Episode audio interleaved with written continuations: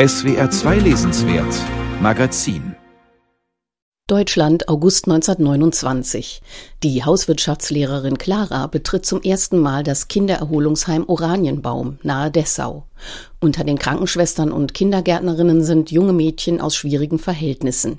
Die 21-jährige Clara bildet sie aus, schließt Freundschaft mit einer Kessen-Berlinerin und begegnet einem jungen Mann, der die Liebe ihres Lebens werden soll. Doch der heraufziehende Nationalsozialismus ist auch im Waldidyll von Oranienbaum nicht mehr zu ignorieren. Eines Tages wird ein kleines Mädchen im Heim abgegeben. Clara nimmt sich des jüdischen Waisenkindes an, das ebenso rotes Haar hat wie sie selbst. Als die Nazis an die Macht kommen, vernichtet sie furchtlos die Geburtsurkunde der kleinen Tolla und gibt sie fortan als eigenes Kind aus. Eine rührselige Geschichte, die zum Problem werden wird, für die Heldin und für Alexa Hennig von Langes ganzes Romanprojekt, das für sich beansprucht, ein realistisches Frauenporträt und ein nachvollziehbares Bild deutscher Gemütslagen in der Zeit des Nationalsozialismus zu zeichnen. Um es vorwegzunehmen, beides gelingt nicht. Dabei hätte Claras Entwicklung durchaus das Zeug zum großen Sujet. Die unpolitische junge Frau ist immer stolz gewesen, auf eigenen Beinen zu stehen. Und ausgerechnet unter ihrer Leitung wird Oranienbaum zum ersten der ländlichen Frauenbildungsheime des NS, die junge Mädchen auf Mutterkult und Aufgehen im Volkskörper trimmen. Clara macht sich notgedrungen mit dem Regime gemein. Doch anstatt nun zu zeigen, wie so etwas das moralische Empfinden zerstört, benutzt die Autorin das Klischee der kämpferischen Mutter. All die Kompromisse macht Clara ja nur, um das Kind zu schützen. Ohne dies ist es längst zu spät, als sie erkennt, worauf sie sich eingelassen hat. Ab jetzt würde Clara darauf achten müssen, dass hier zu jeder Zeit, bei jeder Gelegenheit nationalsozialistische Begeisterung gezeigt wurde. Was manche Aspekte davon anbelangte, war das nicht weiter schwer. Die propagierte Heimatliebe hatte durchaus etwas für sich. Ihre Schülerinnen fanden großen Gefallen an den regelmäßigen Ausflügen, die eine positive Haltung gegenüber der heimischen Natur fördern sollten. Genauso war der unbedingte Gemeinschaftsgedanke etwas Schönes. Die karierten Dirndlkleider mit den farblich abgestimmten Schürzen aus Baumwollsatin verwischten die unterschiedliche Herkunft. Der allererste Eindruck, den die Mädchen vielleicht voneinander gehabt hatten, war sofort vergessen. Im Ort waren sie längst als die karierten Mädchen bekannt. Dies und all das Schreckliche, was noch folgen wird, bettet der Roman in eine Rahmensituation aus dem Jahr 1999 ein. Die 90-jährige Clara ist seit langem erblindet und wird von der verdrängten und verschwiegenen Erinnerung an Tolla eingeholt. Sie beginnt ihre Geschichte auf Band zu sprechen, wie alles so gekommen ist, wie sie sich umso mehr äußerlich anpasst, je größer ihr innerer Abscheu gegen die Nazi-Herrschaft und ihre Angst um das Kind werden. Es kam Clara vor, als hätte sie drei Leben.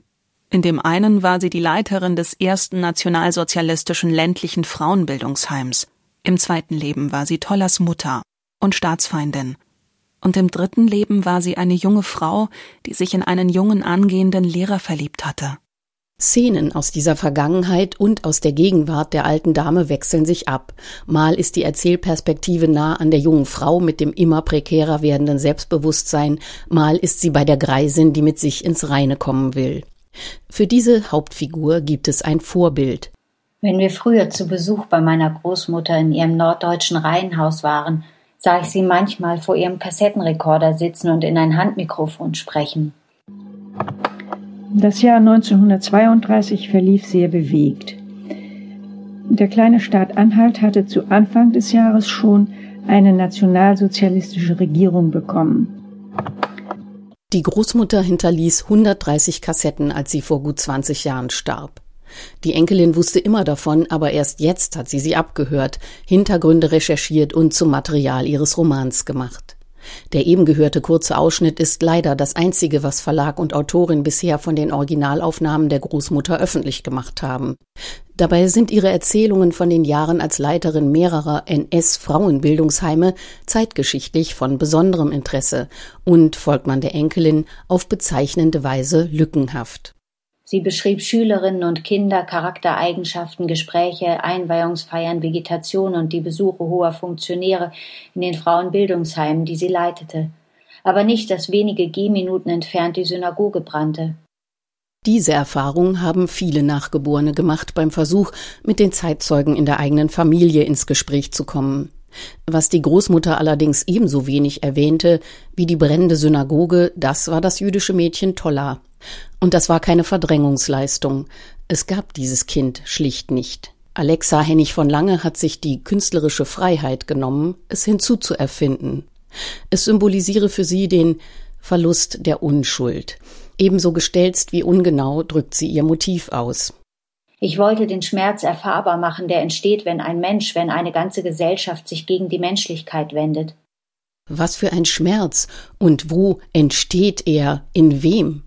Was, wenn die junge Großmutter, wie so viele, die Machtübernahme, die Gleichschaltung, die systematische Entrechtung der deutschen Juden gar nicht so schmerzhaft fand, weil sie selbst nicht betroffen war?